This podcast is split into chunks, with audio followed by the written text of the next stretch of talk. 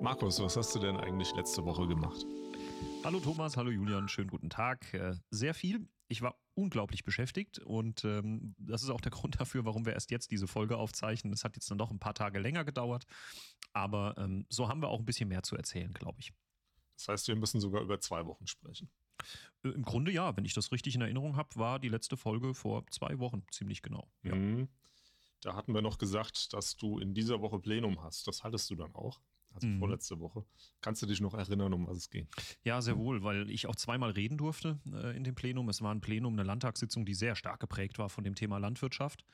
Ähm, gleich vier Anträge waren es in dieser Landtagssitzung verteilt auf zwei Tage, in denen äh, es eigentlich nur um die Landwirtschaftspolitik ging oder genau genommen nur um die Frage, wie die Bundespolitik da gerade aktuell mit den Landwirten umgeht. Also Stichwort, wir haben es ja in den letzten Folgen schon ausgiebig diskutiert, äh, Streichung von ähm, den Subventionen äh, im Bereich der Landwirtschaft, die Kfz-Steuerbefreiung und auch die Agrardieselkiste war dann Thema, wie gesagt, viermal äh, im Rheinland-Pfälzischen Landtag. Und einmal habe ich dann selbst auch dazu gesprochen und ähm, habe auch nochmal ähm, versucht klarzumachen, dass einmal Rheinland-Pfalz natürlich nicht unbedingt vergleichbar ist mit anderen Flächenländern, ähm, die vielleicht auch eine andere Struktur in, der, in den landwirtschaftlichen Betrieben haben, sondern ich habe auch versucht klarzumachen, dass die Menschen, unsere Gesellschaft auch verstehen müssen, dass die Rahmenbedingungen für Politik in diesen Zeiten spätestens natürlich seit 2022 und Putins, äh, Putins Angriffskrieg unglaublich kompliziert, unglaublich schwierig sind und alles andere als einfach, um einfach auch mal deutlich zu machen, es ist leicht zu fordern, alle zu entlasten und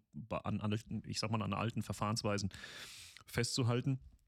Wenn sich aber die Welt komplett äh, verändert um dich herum, ähm, dann bleibt das früher oder später auch in der Politik nicht aus. Und so muss eben auch die Regierung derzeit in Berlin und auch die Landesregierungen müssen natürlich sehen, wie sie die Prioritäten setzen. Und äh, ich habe einfach nochmal versucht, für Verständnis zu werben und auch diesem ja, Vorurteil, Politik sei generell unfähig, nochmal ein bisschen was entgegenzusetzen. Stimmt das gar nicht?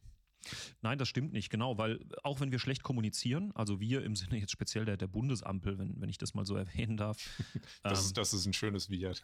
ja, ich also ich rechne mich dazu, weil ich ja in, in Mithaftung genommen werde. Also mhm. obwohl ich kein Bundespolitiker bin, bin ich Sozialdemokrat und damit bin ich mit Teil dieser Ampel in Berlin. Das ist jedenfalls das, was mir die Leute sehr unmissverständlich klar machen. Mhm. Ähm, nein, weil Thomas und Julian, ich weiß, dass in Politik viele Entscheidungen getroffen werden, nachdem man sehr, sehr lange miteinander gerungen und abgewogen hat. Das nimmt man naturgemäß draußen nicht wahr, weil man kriegt in der Bevölkerung meistens dann immer nur das Ergebnis dieser Beratungen mit. Und ähm, viele Pros und Kontras, die einer politischen Entscheidung unterliegen, mag man erstmal draußen gar nicht wahrnehmen. Draußen klingt so ein bisschen von oben runter. Ich meine draußen im Sinne von Öffentlichkeit, im Sinne von Verkündung eines Ergebnisses. Politik war, glaube ich, immer gut beraten, erstmal intern zu beraten, abzuwägen, zu sondieren und dann eine Entscheidung nach außen hin zu kommunizieren. Das gelingt, wie gesagt, ähm, jetzt in, der letzten Zeit mit der Bundesampel nicht unbedingt so prickelnd, aber am Ende bin ich mir sehr, sehr sicher, ähm, dass die Politikerinnen und Politiker, die in Berlin Verantwortung tragen, das sind übrigens weitaus mehr als Olaf Scholz, Robert Habeck und Christian Lindner, da gibt es viel, viel, viel mehr Menschen, die noch äh, was Sinnvolles zu diesen Entscheidungen zu sagen haben, dass die miteinander reden, dass die miteinander abwägen und Entscheidungen gut vorbereiten. Und äh, das alles andere ist als eine willkürliche oder eine, eine unsachgemäße Politik, sondern es ist eine, die einfach verdammt schwere Rahmenbedingungen hat und du musst Entscheidungen treffen, die vielleicht auch nicht jedem gefallen. Ihr hattet da noch eine Sondersitzung vom Plenum. Genau, wir haben ähm, den Gedenktag äh, des, der Opfer des Nationalsozialismus im Rheinland-Pfälzischen Landtag was unglaublich berührend ist, Jahr für Jahr. Ähm, ich kann das sagen. Also seit ich im Landtag bin, gibt es diese Gedenkveranstaltungen. Äh, natürlich gibt es sie schon länger, aber seit ich im Landtag bin, darf ich sie miterleben. Immer am 27. Januar ähm, zur Erinnerung an die Befreiung von Auschwitz. Und ähm, da werden dann in den Rheinland-Pfälzischen Landtag immer besondere Gäste, in der Regel Zeitzeugen, eingeladen, die uns dann aus ihrer Sicht erzählen, wie sie den Holocaust wahrgenommen haben, wie sie die auch jetzt gerade die Entstehung von Nazi-Deutschland ähm, auch mitbekommen haben. Heute muss man sagen, die Zeitzeugen, die heute sprechen, dann in aller Regel eher als Kinder. Die echten äh, Zeitzeugen erster Generation, die äh, leben leider zu großen Teilen nicht mehr. Ähm, und das ist immer eine sehr, sehr beeindruckende, ähm, ja, beeindruckendes Bild, das gezeichnet wird, weil man natürlich selbst damit die Möglichkeit kriegt, nochmal so eine kleine Zeitreise zu machen das muss ich euch nicht sagen, das weiß auch jeder, gerade in diesen Zeiten, wo wir uns jetzt wieder gerade auf die Straße stellen, um gegen Rechtsextremismus und Faschismus zu demonstrieren, ist das natürlich noch umso beeindruckender, Menschen zu hören. Und äh, es waren tatsächlich zwei Menschen da, die ähm, aus ihrer Zeit berichtet haben. Diesmal ging es, äh, aber können wir gleich noch vertiefen, um äh, die äh, Politik der Nationalsozialisten gegen sogenannte Asoziale, die diskriminiert wurden und nicht nur das, sondern die dann am Ende auch in Konzentrationslager deportiert wurden, weil sie in Augen der Nationalsozialisten als minder bemittelte, kranke Menschen angesehen wurden, die mit Blick auf die Rassenlehre und die Reinigung der Rasse ähm, in der Gesellschaft nicht tragfähig waren. Die Menschen selbst, deren Kinder und die gesamten Angehörigen, also das war im Grunde der Beweis dafür, dass Nationalsozialismus und Faschismus, wie er damals ähm, an der Macht war, nicht nur Menschen anderer Nationen betroffen hat, sondern tatsächlich auch die Leute im eigenen Land. Wenn du eben zur falschen äh, Bevölkerungsgruppe gehört hast, wenn du vielleicht nicht unbedingt eine politische Agenda zu 100 Prozent mitgetragen hattest, dann hat man sehr schnell eine Schublade gefunden, in die man dich stecken konnte und am Ende dann auch zum Beispiel in Konzentrationslager deportiert hat, äh, wo auf dich im schlimmsten Fall natürlich der Tod wartete da hat uns dann, äh, haben uns die beiden ähm, Rednerinnen, äh, oder die beiden Redner, muss man sagen, ähm, haben uns in, äh, im Landtag dann sehr deutlich gemacht, was es für Auswirkungen für sie beziehungsweise auch ihre Familie hatte. Ein Mensch von den beiden, ich habe den Namen jetzt nicht, ich kann es aber auch nochmal in den Shownotes verlinken lassen, ähm, hatte, hatte auch ein Buch dazu geschrieben, er kommt aus der Pfalz und hat beschrieben, wie das für ihn und, und für seine Familie dann war. Eine Gruppe übrigens, die von den Nationalsozialisten verfolgt wurde und bis vor noch gar nicht allzu langer Zeit, die gar nicht offiziell als Opfer des Nationalsozialismus anerkannt waren. Äh, was natürlich auch eine, ja, wie soll ich sagen, großer eine große Belastung für diese Menschen war, die dann auch sehr lange geschwiegen haben, sich nicht getraut haben, sich dann auch als ähm, Menschen ähm, zu identifizieren, nach draußen auch zu erklären, die damals unter den Nazis in Konzentrationslager äh, deportiert wurden, weil man Angst hatte, dass damit einhergeht, naja, die Nazis haben dich damals ja festgenommen, weil du irgendwelche kriminellen Machenschaften ge äh, gemacht hast. Und äh, man Angst hatte, sich die auch in der heutigen Zeit, selbst nach all den Jahren, äh, noch nachsagen lassen zu müssen. Und da kann man doch merken, oder merkt man jetzt schon, dass sich da einiges tut. Äh, es auch erste Organisationen gibt, die diese Menschen, die davon betroffen waren, auch miteinander vernetzen und verbinden. Ja, also rundum interessante Veranstaltung. Ich will mal sagen, großes Kompliment auch ähm, an, die, an die Landtagsverwaltung, die wie immer ein klasse Programm aufgestellt hat. Auch musikalisch kann ich nur sagen, äh, Landesmusikgymnasium, großartige ähm, Interpretation von ähm, Liedern aus äh, vergangenen Tagen, jüdische Lieder, die, die gespielt wurden. Und ähm, also wirklich Gänsehaut im Sinne von tief ergriffen, aber auch Gänsehaut mit Blick auf die heutige Zeit, äh, in der wir wieder leben und uns über Dinge unterhalten müssen, die man eigentlich vor dem Hintergrund der Veranstaltung nie wieder diskutieren sollte. Das bringt uns dann zum nächsten Thema oder zum nächsten Termin, dem Dienstag in Bad Kreuznach. Da äh, warst du vor Ort auf der Demo, hast ah, ja. eine kurze äh, Rede halten können. Mhm. Und äh, wir waren auch beide da, aus äh, nicht aus beruflichen Gründen, sondern aus, aus privaten. Ja. Aus Überzeugung. Aus Überzeugung war Julian da, Thomas war ja, du warst ja auch mit dabei, genau. Auch aus Überzeugung. Auch aus Überzeugung. Ich war auch aus Überzeugung da, aber auch, weil ich natürlich eine demokratische Verantwortung habe als Abgeordneter unserer Region und es für mich selbstverständlich war, auch dort ein paar Worte zu finden. Wir durften als Abgeordnete auch auf der Bühne sprechen. Ähm das ist vielleicht äh, ein, ein, guter Punkt, um äh, darüber zu sprechen, was ein Abgeordneter eigentlich ist, was ein Berufspolitiker eigentlich mhm. ist. Ähm, es gab im Publikum, ich stand ja mit einem Publikum durchaus unterschiedliche Erwartungen, was da jetzt kommt, warum sprechen da jetzt Abgeordnete, warum eine Landrätin. Und ähm, man, man steht natürlich nicht als Sozialdemokrat auf so einer Bühne, mhm. sondern äh, man, man steht als Demokrat auf der Bühne und als Abgeordneter. Und Abgeordneter und Sozialdemokrat ist nicht dasselbe. Da mhm. werden die Abgeordneten der anderen Parteien wahrscheinlich zustimmen. Mhm. Ähm, erklär doch mal aus deiner Sicht den Unterschied. Du bist ja nun beides. Du bist Abgeordneter und Sozialdemokrat. Ja. Das sind zwei unterschiedliche Funktionen. Ja. Der kleinste gemeinsame Nenner, auf den man sich ähm, in der parlamentarischen Demokratie, in einer Parteiendemokratie verständigt, ist die Demokratie. Ist das die freiheitliche demokratische Grundordnung und alles, was wir an Grundrechten kennen. Und jeder, der Verantwortung übernimmt in Politik und Demokratie, übrigens nicht nur im Landtag, sondern auch auf anderen Ebenen, auch in der Kommunalpolitik oder auch natürlich im Bundestag, unterschreibt im Grunde mit seiner Aktivität in der Demokratie auch die, das Bekenntnis zu dieser freiheitlich-demokratischen Grundordnung. Das bedeutet, wenn ich als Abgeordneter spreche, dann zu aller, aller, allererst genau in diesem Kontext. Ich bin jemand, der diese Demokratie verteidigt, in ihr lebt und auch für sie arbeitet. Und natürlich für die Bevölkerung. Das ist mein Job als Abgeordneter.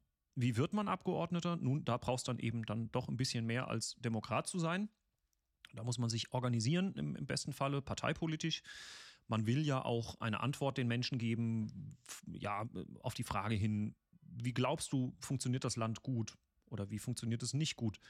Und dann sucht man sich Parteien und die Parteien, im besten Fall die Parteien, mit denen man sich am ehesten identifiziert, mit deren Inhalte man sich am ehesten identifiziert und versucht natürlich dann Einfluss zu nehmen ähm, auf die Politik in diesem Land, aber immer in der Klammer der freiheitlich-demokratischen Grundordnung und dem, was man mit allen anderen Kolleginnen und Kollegen der anderen Parteien eigentlich auch teilt. Und äh, insofern, wenn es um die Demokratie geht, wenn es um unsere Grundrechte geht, um die Grundwerte dieser Gesellschaft und wenn es darum geht, dass wir gerade gegen Faschismus kämpfen müssen und gegen Menschen, die ähm, Remigrationspläne an den Tag legen, die ähm, auch in, in vielen Bereichen mittlerweile als gesichert rechtsextrem gelten, dann ist das ein Momentum, an dem man als Abgeordneter einfach mal die Partei ablegen muss und Demokrat sein darf und muss und das mit allen anderen Kolleginnen und Kollegen auch. Und so war das eben in Bad Kreuznach. Ich stand auf der Bühne und habe als Demokrat gesprochen. Natürlich, wer mich kennt, weiß, ich bin Sozialdemokrat und natürlich streiten wir da auch in der Sache mit anderen Parteien ähm, sicherlich ganz intensiv. Aber darum ging es an diesem ähm, Tag, äh, an diesem Abend auf der Bühne in Bad Kreuznach nicht. Und ich glaube, das kam auch rüber. Ich habe äh, auch versucht, sehr klar deutlich zu machen, dass es äh, in dieser Frage wie wir mit äh, Rechtsextremismus umgehen oder mit Extremismus ganz allgemein und mit Faschismus und mit der Frage, wie wir mit Organisationen umgehen, die diese Demokratie abschaffen wollen, ähm, dass wir da geeint in der Sache kämpfen müssen und uns äh, auch verwenden müssen. Und es ist schon auch ein beeindruckendes Erlebnis, das will ich an der Stelle sagen, auch für mich gewesen. Ich bin es ja schon gewohnt, auch vor Leuten zu reden mittlerweile. Das ist ja etwas, was man irgendwann auch lernt. Aber vor so vielen Menschen, ich weiß jetzt gar nicht, wie viel es dann am Ende wirklich waren, ähm, aber vor so vielen Menschen auf der Bühne zu stehen und dann auch noch Applaus zu, äh, zu kassieren, äh, der einen auch bekräftigt, also der einem nicht nur persönlich natürlich gut gefällt, sondern der einem auch sagt, ähm, hey, du bist nicht alleine als Demokrat da oben, du als Abgeordneter bist auch nicht alleine, sondern du hast auch eine Basis an Menschen, die auch das trägt, was du arbeitest. Ähm, und zwar jetzt nicht im sozialdemokratischen Sinne, sondern im demokratischen Sinne, das ist ein unglaublich erhebendes Gefühl. Und ähm, das motiviert und es macht auch den Kampf gegen ja, solche Institutionen wie die AfD deutlich einfacher. Ihr könnt euch vorstellen, man geht viel, viel gestärkter auch in die politische Debatte, wissend, dass da gerade ein paar tausend Menschen auf dem Kornmarkt in Bad Kreuznach waren, die gesagt haben, mach weiter so. Nicht nur mir, sondern auch den anderen Rednern. Weiter so, ähm, kämpft für diese Demokratie. Unsere Unterstützung habt ihr in diesem Punkt. Ja. Man, man sieht in, in so einer Situation, dass doch sehr viele Menschen Interesse an politischer Arbeit haben in verschiedenen Bereichen, sei es, dass man sich auf der Straße engagiert, aber äh, oder im, im Parlament oder in der Kommunalpolitik. Aber wenn da, ich glaube, es hieß über zweieinhalbtausend Leute und man konnte es ja sehen, die standen bis hinter zur Brücke, hm. ähm, sich versammeln und für die Demokratie einstehen, dann merkt man, dass man als Abgeordneter nicht nur eine theoretische Funktion hat. Man ist Abgeordnet für das Volk, mhm. sondern dass es wirklich Leute gibt, denen es wichtig ist, was man als Abgeordneter da fabriziert in Mainz, für was man einsteht, mhm. wie man arbeitet, was man arbeitet, egal ob man jetzt SPD ist oder CDU oder einer anderen Partei angehört. Ja, man muss auch eins noch ähm, verstehen in der ganzen Sache, dass auch die Reaktion der Menschen auf diesen Marktplätzen bundesweit, äh, auch außerhalb von Kreuznach und außerhalb von Rheinland-Pfalz, was, was dieses Verhalten verursacht, Menschen haben Angst. Äh, da gibt es eine Menge Menschen da draußen, die wirklich Angst davor haben und ich gehöre auch dazu, dass eine Partei Macht bekommt in diesem Land, die, ähm, die eben diese Dinge dann auch umsetzen will, die sie klar formuliert in Geheimtreffen und ähnlichen Dingen. Das führt mittlerweile auch zu einer Erkenntnis bei ruhigeren Vertretern, die vielleicht bislang alles aus einer sehr ruhigen Perspektive betrachtet haben, die vielleicht die Zeitung gelesen haben, die sich informiert haben und natürlich von Anfang an eine klare Meinung zur AfD und zu, zu solchen Bewegungen hatten, für die aber jetzt eben ein Punkt erreicht ist, an dem es ernsthaft um was geht. Ähm, spätestens natürlich im, im, eigenen familiären Umfeld möglicherweise, im kollegialen Umfeld. Also ich will gar nicht wissen, wie viele Menschen, wenn ich jetzt allein mal an mich denke, wie viele Menschen ich kenne, die einen Migrationshintergrund haben, ja, die die sozusagen ähm, sofort als allererstes mit auf der Liste wären derer, die vielleicht in äh, ein anderes Land abgeschoben würden oder weiß Gott wohin. Ja, ähm, das kann ich nicht akzeptieren. Das heißt, ich habe Angst um die Menschen, die ich kenne. um Menschen, mit denen ich mein Leben lang zusammengearbeitet habe und Menschen, die ich im Ehrenamt kennengelernt habe, mit denen ich bei Feuerwehreinsätzen zusammen war, die ich äh, äh über andere ehrenamtliche ähm, Geschichten kriege, in der, in der Fasnacht, die wir gerade aktuell auch ähm, sehr stark haben. Und das ist ein Momentum, wo, glaube ich, der Letzte gemerkt hat, oh weh, jetzt müssen wir ernsthaft mal was sagen. Und das ist ein, ein ganz wichtiger Punkt. Die Leute haben Angst. Und es ist für die Menschen so unglaublich wichtig, dass es Abgeordnete gibt, dass es gewählte Politikerinnen und Politiker gibt, die den Menschen zeigen, wir, haben, wir nehmen eure Ängste ernst und wir sind da auch für euch da und wir nehmen die Angst, die ihr habt und, und tragen sie auch weiter in unsere demokratische Arbeit, schließen die rein, im, im, im wirklich im Sinne einer Brandmauer und halten euch äh, diese Partei der AfD und, und alle, die damit äh, einhergehen, einfach fern aus den Regierungen. Ähm, etwas, was mich ja bis heute ähm, beruhigt an der Stelle, ich will das gar nicht schönreden, aber was mich beruhigt, ist doch natürlich der Umstand, dass, ähm, zumindest mal nach dem, was man alles hört, alle demokratischen Parteien bundesweit eine Koalition mit der AfD ablehnen, ähm, was natürlich die Gefahr einer Regierungsbeteiligung der AfD stand jetzt auch sehr äh, reduziert, nahe Null reduziert. Aber das reicht natürlich, sich nicht darauf auszuruhen, sondern jetzt auch gute Politik zu machen. Auch das habe ich gesagt. Es gehört auch dazu, ähm, dass man gute und, und vielleicht eine besser kommunizierte Politik macht, die vielleicht auch noch die Sorgen der Menschen ein bisschen mehr in den Fokus setzt. Also man kann sich jetzt auch nicht einen schlanken Fuß machen und sagen, die AfD ist an allem schuld und wir lehnen uns jetzt zurück, das wird sich von selbst erledigen, sondern natürlich liegt es auch an der aktiven, aktiven Politik. Was man an, an diesen Demos feststellen kann, finde ich jedenfalls, ist, dass es zu einer Resonanz kommt, die vorher nicht da war. Vorher haben viele Bürger sich gefragt, was die Politik eigentlich macht, diese Abgeordneten, die, die machen ja eh nicht das, was wir wollen oder werkeln da in Mainz vor sich hin. Das hat irgendwie keinen Bezug zu meiner Arbeit. Und gleichzeitig haben aber auch viele Berufspolitiker den Eindruck gehabt, dass viele Bürger sich gar nicht interessieren für, für ihre Arbeit, die sie mhm. ja eigentlich theoretisch und praktisch genau für diese Bürger machen. Und durch diese Demos gibt es vielleicht so eine Resonanz zwischen den beiden Gruppen, will ich es nennen, dass jetzt ähm, die, die Politiker sehen, da sind Bürger, die, denen ist es wichtig, dass es eine Demokratie gibt, dass ja. es Abgeordnete gibt, vielleicht nicht unbedingt, dass, dass ich oder in dem Fall du ja. das dann machst, äh, aber dass es Abgeordnete gibt, die sich für die Demokratie einsetzen und gleichzeitig sehen diese Politiker äh, und, und gleichzeitig funktioniert es auch in die, in die andere Richtung, mhm. dass ähm, die, die Bürger sehen, wir setzen uns für was ein und da vorne stehen Abgeordnete unterschiedlicher Couleur und setzen sich für das Gleiche ein. Ja. Und äh, verändern vielleicht auch, wie sie, wie sie sprechen und wie sie arbeiten in Mainz oder in Berlin ja. aufgrund dieser Proteste. Absolut, absolut. Das sind genau diese Effekte, die damit erzielt werden. Aber ich sage auch sehr selbstbewusst an dieser Stelle, es ist Ganz wichtig, natürlich, sich als Demokraten zu einen in dieser so wichtigen Frage. Es ist aber auch wichtig, dass die Menschen wieder verstehen, dass Parteienpolitik per se nichts Böses ist. Also im, im politischen Tagesgeschäft miteinander zu ringen und sich die Frage zu stellen, ob die Öffnung einer Schuldenbremse oder die Beibehaltung der Schuldenbremse der richtigere Weg ist, das gehört auch dazu in dieser Republik. Ähm, wir dürfen jetzt nicht den Eindruck gewinnen, es ist uns dann geholfen, wenn alle in dieselbe Richtung gehen und, und wir irgendwie keine Meinungsvielfalt mehr in der demokratischen Auseinandersetzung haben. Die brauchen wir, um auch ähm, den Menschen ein Angebot zu machen. Ich kann das nur noch mal wiederholen. Wir hatten das ja auch in einer der letzten Folgen schon mal diskutiert.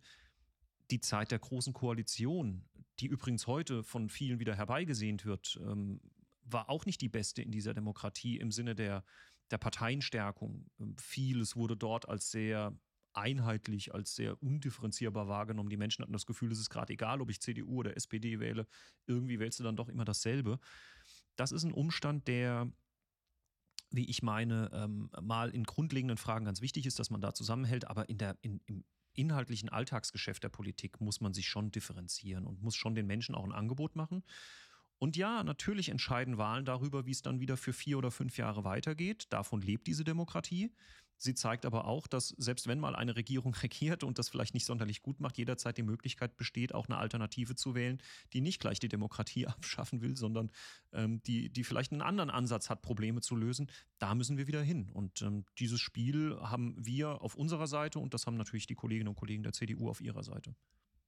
Wer sich übrigens die Reden der anderen Redner und Rednerinnen anhören möchte vom 30.01., Äh, sie wurden aufgezeichnet äh, von einer Musikschule, die die äh, Anlage auch gestellt hat und äh, sind äh, im Internet nachzuhören auf Gessi FM. Das ist ein dokumentarisches Werk dieses wichtigen Moments über Kreuznach.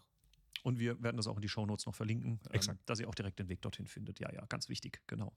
Dann lass uns noch ein bisschen über Tagesgeschäft sprechen. Mhm. Also Demos kommen ja nicht so oft, also wahrscheinlich in nächster Zeit öfter, aber wir hoffen natürlich, dass, dass die auch fruchten und wir das nicht jetzt jede Woche machen müssen, sondern dass Ja. mehr Leute einsehen, dass die AfD nicht die Lösung ist.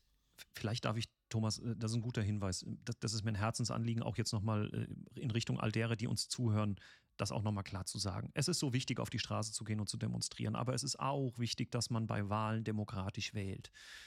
Im Idealfall natürlich die Sozialdemokraten, aber, aber natürlich auch andere Parteien. Nein, das war jetzt mit einem Augenzwinkern natürlich. Ich meine nur, dass man wählt und dass man damit auch äh, den, den Populisten ein bisschen ähm, das, das Handwerk legt und ihnen auch die Existenzgrundlage wegzieht, indem man einfach vernünftig wählt, Parteien wählt, die für einen am ehesten das vertreten, was man selbst auch glaubt, als richtig zu empfinden, dass man wählt und dass man sich im besten Falle, auch das haben wir ja schon mal in einer der letzten Folgen sehr ähm, intensiv gesagt, dass man sich im besten Falle sogar auch politisch engagiert und Teil wird einer Partei. Teil wird einer Bewegung, die dafür ge geschaffen ist, diese Demokratie inhaltlich zu lenken. Das dürfen wir nie vergessen. Ähm, Deutschland steht heute auch nicht da, wo es steht, gegen den Willen der Parteien. Das hat mal ein bekannter Sozialdemokrat so gesagt, sondern es war eigentlich der ausdrückliche Wille der Parteien, egal wer regiert hat, ob es dann die, die SPD oder die CDU waren, egal ob die Grünen dazu kamen. Deutschland ist eines der wirtschaftlich Länder, äh, erfolgreichsten Länder auf diesem Planeten mit den höchsten Sozialstandards. Das alles ist nicht passiert gegen den Willen von Parteien, sondern weil wir sie auch haben. Man kann sie oft kritisieren, nicht alles ist immer gut und rosig und toll, aber es ist auch falsch zu glauben, dass wenn wir keine Parteien mehr hätten, dieses Land besser regiert würde, denn am Ende wären dann die Partikularinteressen, die, die, die ähm, das Regiment führen und das wollen wir nicht wirklich. Also große, große Werbekiste nochmal da draußen an die Hörerschaft. Am 9. Juni ist eine Kommunalwahl. Da kann man nicht nur wählen, sondern auch gewählt werden. Es ist eine Europawahl. Da kann man in aller Regel nur wählen, es sei denn, man ist selbst Kandidat für eine Europaliste. Und äh, es finden viele, viele weitere Wahlen statt, äh, Bundestagswahlen, Euro, äh, Landtagswahlen, äh, an denen man einfach ein Zeichen setzen kann, genauso wie wenn man sich auf den Kornmarkt in Bad Kreuznach stellt. Also aufstehen, wählen gehen oder im besten Fall Briefwahl machen, dann kann man das bequem zu Hause machen. Schon mal jetzt hier der, der wichtige Aufruf. 9.06.2024. Und am 22. Januar warst du nicht wählen, sondern hast mich heimgefahren. Nach Wörstadt. Nach Wörstadt, weil du weiter musstest äh, aufs Messegelände in Hechtsheim. Genau, da war eine Veranstaltung ähm, aus der Landwirtschaftsbranche, die Agrar-Wintertage. Das ist ein Netzwerktreffen von Menschen, die viel mehr von Landwirtschaft verstehen, als ich das jemals tun werde. Ähm, und Frau Ministerin Schmidt war anwesend und ähm, auch der Kollege Daniel Baldi aus dem Bundestag äh, war dort. Ich war dann als Landtagsabgeordneter vor Ort vertreten. Ja, und das diente im Grunde auch nochmal dem, dem Signal, wir sind auch gesprächsbereit als Abgeordnete, als Politik, auch in Richtung der Landwirtschaft. Und ähm, ja, so war ich dann dort. Also das ist natürlich für Menschen, die in der Landwirtschaft, in den grünen Berufen arbeiten, ähm, ein ganz wichtiger ähm, Zeitraum. Und dort wird sich ausgetauscht. Und das ist der, die offizielle Eröffnung, folgt dann natürlich immer dem Usus, dass die Politik auch vertreten ist und dort auch ähm, sich solidarisch zeigt. Und apropos äh, Politik vertreten, schöne Termine hattest du am Freitag am vorletzten Freitag. Das sind immer schöne für Abgeordnete, wenn sie Förderbescheidübergaben ah, ja. leiten dürfen. genau, ich bin froh, dass du immer sagst, was da war an den Tagen. Ich kann mir das, ja, auswendig kann ich das nicht mehr, was vor zwei Wochen am Freitag war. Ähm, ja, genau. Simone Schneider war da äh, aus dem Innenministerium. Simone Schneider ist Staatssekretärin im Innenministerium und äh, sie hatte die äh, schöne Aufgabe, die man als Staatssekretärin bestimmt gerne wahrnimmt, Förderbescheide zu übermitteln, äh, konkret für die Stadt Kirn und für die Stadt Bad Sobernheim. Da gab es, äh, jetzt muss ich überlegen, ob ich es noch im Kopf habe, für die Stadt Kirn meine ich etwa 1,4 Millionen Euro und für die Stadt Bad Sobernheim etwa eine Million Euro, ein bisschen mehr. Aus dem äh, Bereich der Stadtentwicklung, also Fördermittel des Landes, die äh, die städtische, städtliche, städtische Erneuerung betreffen, ähm, Stadterneuerungsmittel. Und ähm, das ist nicht wenig Geld, was dann eben auch äh, genutzt werden kann, um die dörfliche oder die städtische Infrastruktur, so muss man sagen, auch nach vorne zu bringen. Also Geld, auf das die Städte sehr gerne ähm, zugreifen. Ja. Und da darf man als örtlicher Abgeordneter auch dann dabei sein, ähm, wenn diese Förderbescheide überreicht werden, was ich immer sehr gerne tue, weil ich ja froh bin, wenn unsere Region dann auch Geld aus Mainz bekommt. Man behält so auch den Überblick, wo was passiert. Das ist ja nicht das Schlechteste. Genau. Nicht. Ja. Ja. in der Kommunalpolitik ist äh, doch einiges los, auch wenn das nicht so die Presse bekommt wie die Landesthemen. Ja. Es äh, liegt in der Natur der Sache natürlich. Und genau, und es ist auch das Zeichen, dass ähm, das Land auch zu seinen Kommunen steht. Ich, ich sage das deshalb, weil ich oft das Gegenteilige höre aus der kommunalen Sicht, dass viele kommunale Vertreter zu mir kommen und sagen, ihr macht zu wenig und wenn man solche Termine wahrnimmt, dann, dann sieht man auch relativ schnell, ähm, die sind sehr froh, die Kommunen, dass das Geld da fließt. Das ist auch kein originäres Geld der Landesregierung, sondern es ist Steuergeld aus Rheinland-Pfalz. Das muss man an der Stelle auch mal klar sagen. Von vier Millionen Menschen, die in diesem Land leben, mit ihrer Wirtschaft. Und da wird eben Geld verteilt. Und in dem Fall waren jetzt eben die Städte Kirn und Bad Sobernheim mal die, die jetzt äh, auch gut partizipiert haben aus diesem Programm heraus. Also herzliche Grüße an Simone Schneider aus dem Innenministerium. Vielen Dank für diese Förderungen. Das hilft den Kommunen hier doch sehr deutlich. Die Presseberichterstattung habe ich äh, deswegen erwähnt, weil das eine schöne Überleitung gewesen wäre. Aktuell äh, wird nämlich nicht so viel über Kommunalpolitik in der Presse berichtet, nicht aus böser Absicht, sondern weil alles voll ist mit Fastnachtsberichterstattung. Und da warst du auch wieder auf einer Veranstaltung am Mittwoch. Oh Gott, ja, ich war auf vielen Veranstaltungen tatsächlich, was die Fastnacht angeht. Äh, beginnend mit meiner eigenen natürlich in, in, Winterbach. Da haben wir letzte Woche, glaube ich, schon mal drüber gesprochen, vor zwei Wochen drüber gesprochen. Äh, übrigens war eine grandiose äh, Fastnachtssitzung, hat richtig, richtig Spaß gemacht. Aber ich war dann jetzt, äh, wenn du den Mittwoch ansprichst, in Planik. In Planik bei dem närrischen Rendezvous des öffentlichen Anzeigers. Ähm, das ist eine Veranstaltung, die jedes Jahr stattfindet. Der öffentliche Anzeiger, eine Tageszeitung aus unserer Region, lädt dann Fastnachtsaktive ein und auch Politiker. Das heißt, äh, ich war dann quasi gleich zweimal dort, ähm, aber in Personalunion, also als Sitzungspräsident und auch als äh, Abgeordneter und äh, durfte dann auch ein Vereinsmitglied bei uns aus unserem Verein gemeinsam mit dem ersten Vorsitzenden dann äh, auf die Bühne begleiten. Sie hat dann den Presseorden, den Pegasusorden des öffentlichen Anzeigers bekommen, der dann nochmal ein besonderes äh, fassnachtliches äh, Wirken auszeichnet. Und ähm, ich gehe da immer gerne hin, natürlich weil es Fassnacht ist, klar, aber auch weil ich als Abgeordneter dort natürlich Menschen sehe, die sich auch in dieser Jahreszeit, in dieser fünften Jahreszeit und darüber hinaus unglaublich stark engagieren für unsere Kultur hier in der Region. Und ähm, da geht man natürlich einfach gerne hin. Und so war ich dann dort mit zahlreichen Kolleginnen und Kollegen aus der Politik, die ebenfalls da waren. Sehr schön. Und zum Abschluss diese, dieser Woche warst du dann noch in Münchweiler an der Alsens. Genau. Ähm, ich würde aber vielleicht noch eins sagen wollen zum närrischen Rendezvous. Das passt nämlich ganz gut hier in diesem Podcast. Ich wurde begrüßt ähm, von Gustl Stumpf. Gustl Stumpf war mal Redaktionsleiter in Bad Kreuznach und äh, Gustl Stumpf hat das jetzt dieses Jahr auch zum letzten Mal gemacht.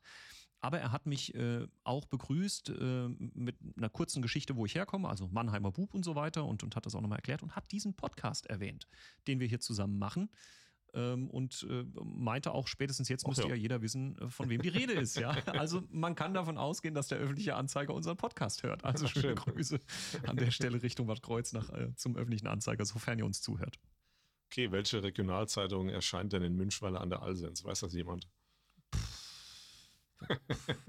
Ich würde sagen, die Rheinpfalz. Das kann sein. Wir, wir googeln das mal. Wir müssen mal googeln, genau. Also es gibt auch dort Tageszeitungen. so viel kann man sagen. ja, ich war in Münchweiler an der Alsens. Da haben wir ähm, das Hofgut Neumühle besichtigt. Wir, das war der Arbeitskreis Landwirtschaft und Weinbau aus dem Rheinland-Pfälzischen Landtag. Also quasi der Teil der SPD-Fraktion, der sich mit eben dem Thema Landwirtschaft und Weinbau beschäftigt und haben dort nicht nur ähm, das Hofgut Neumühle uns betrachtet, das ist eine, eine sozusagen eine Versuchseinrichtung äh, des Bezirksverbandes Pfalz, ähm, die dort betrieben wird, um äh, gerade im Bereich der Tierzucht ähm, ja einfach Forschung zu betreiben, sondern wir waren dann auch beim DLR Westpfalz, ähm, was auch immer ganz witzig ist, weil der Leiter äh, des DLR Westpfalz ähm, gleichzeitig auch jemand ist, der bei mir im Nachbarort Bockenau wohnt, äh, Michael Lips, den ich als Feuerwehrmann sehr gut kenne. Wir haben immer schon viele Feuerwehreinsätze auch miteinander ähm, verbracht und auch viele Übungen. Und äh, Michael hat dann sozusagen unseren Arbeitskreis gemeinsam mit den Verantwortlichen vor Ort begrüßt und wir durften uns ein bisschen was über die Arbeit des DLR Westpfalz ansehen und auch anhören und durften bei einem Rundgang äh, über das Hofgut Neumühle dann auch ein bisschen was erfahren über die Arbeit dort. Also ja, war ein Landwirtschaftstermin in Münchwalder an der Alsens. Genau. Ja, das ist das Signal, dass du keine Termine mehr hast in deinem Kalender. Keine Termine mehr. Genau.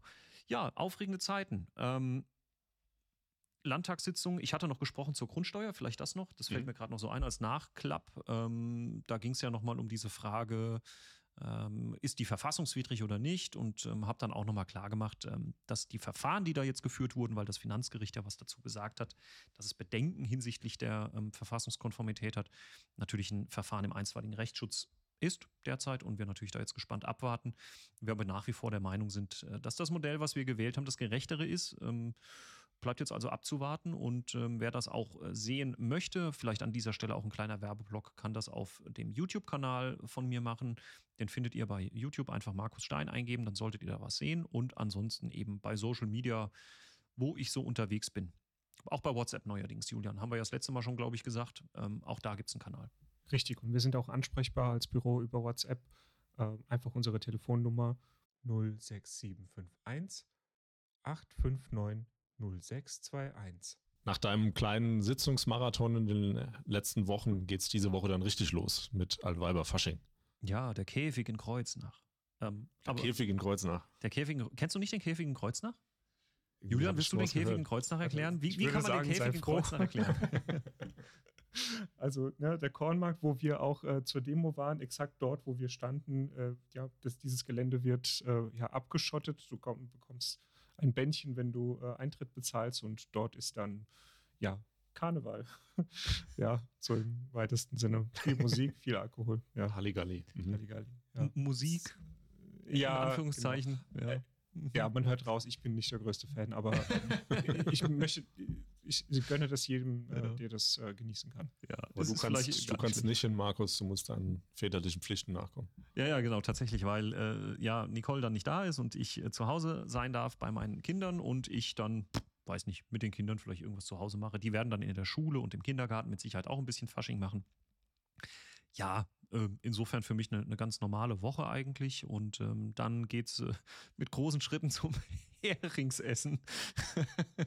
das, da, darüber können wir dann beim nächsten Mal sprechen, die, über die Fresstermine eines Abgeordneten. Es wird viel Fisch geben, so viel steht fest. Und Leberklöße, glaube ich, steht auch im Kalender. Mhm. Also ja, dann ähm, würde ich sagen, starten wir in diese fastnachtliche Zeit, ähm, die auch diese Woche noch mit Termin bestickt sein wird. Und ähm, ja, wir sehen uns nächste Woche hoffentlich in alter Frische und äh, bleibt gesund und munter. Vielen Dank fürs Zuhören da draußen und wie gesagt, Link in den Show Notes zu allen möglichen Dingen, die wir heute erzählt haben. Und ihr findet uns bei Social Media. Macht's gut da draußen, alles Gute und tschüss. Tschüss. Tschüss.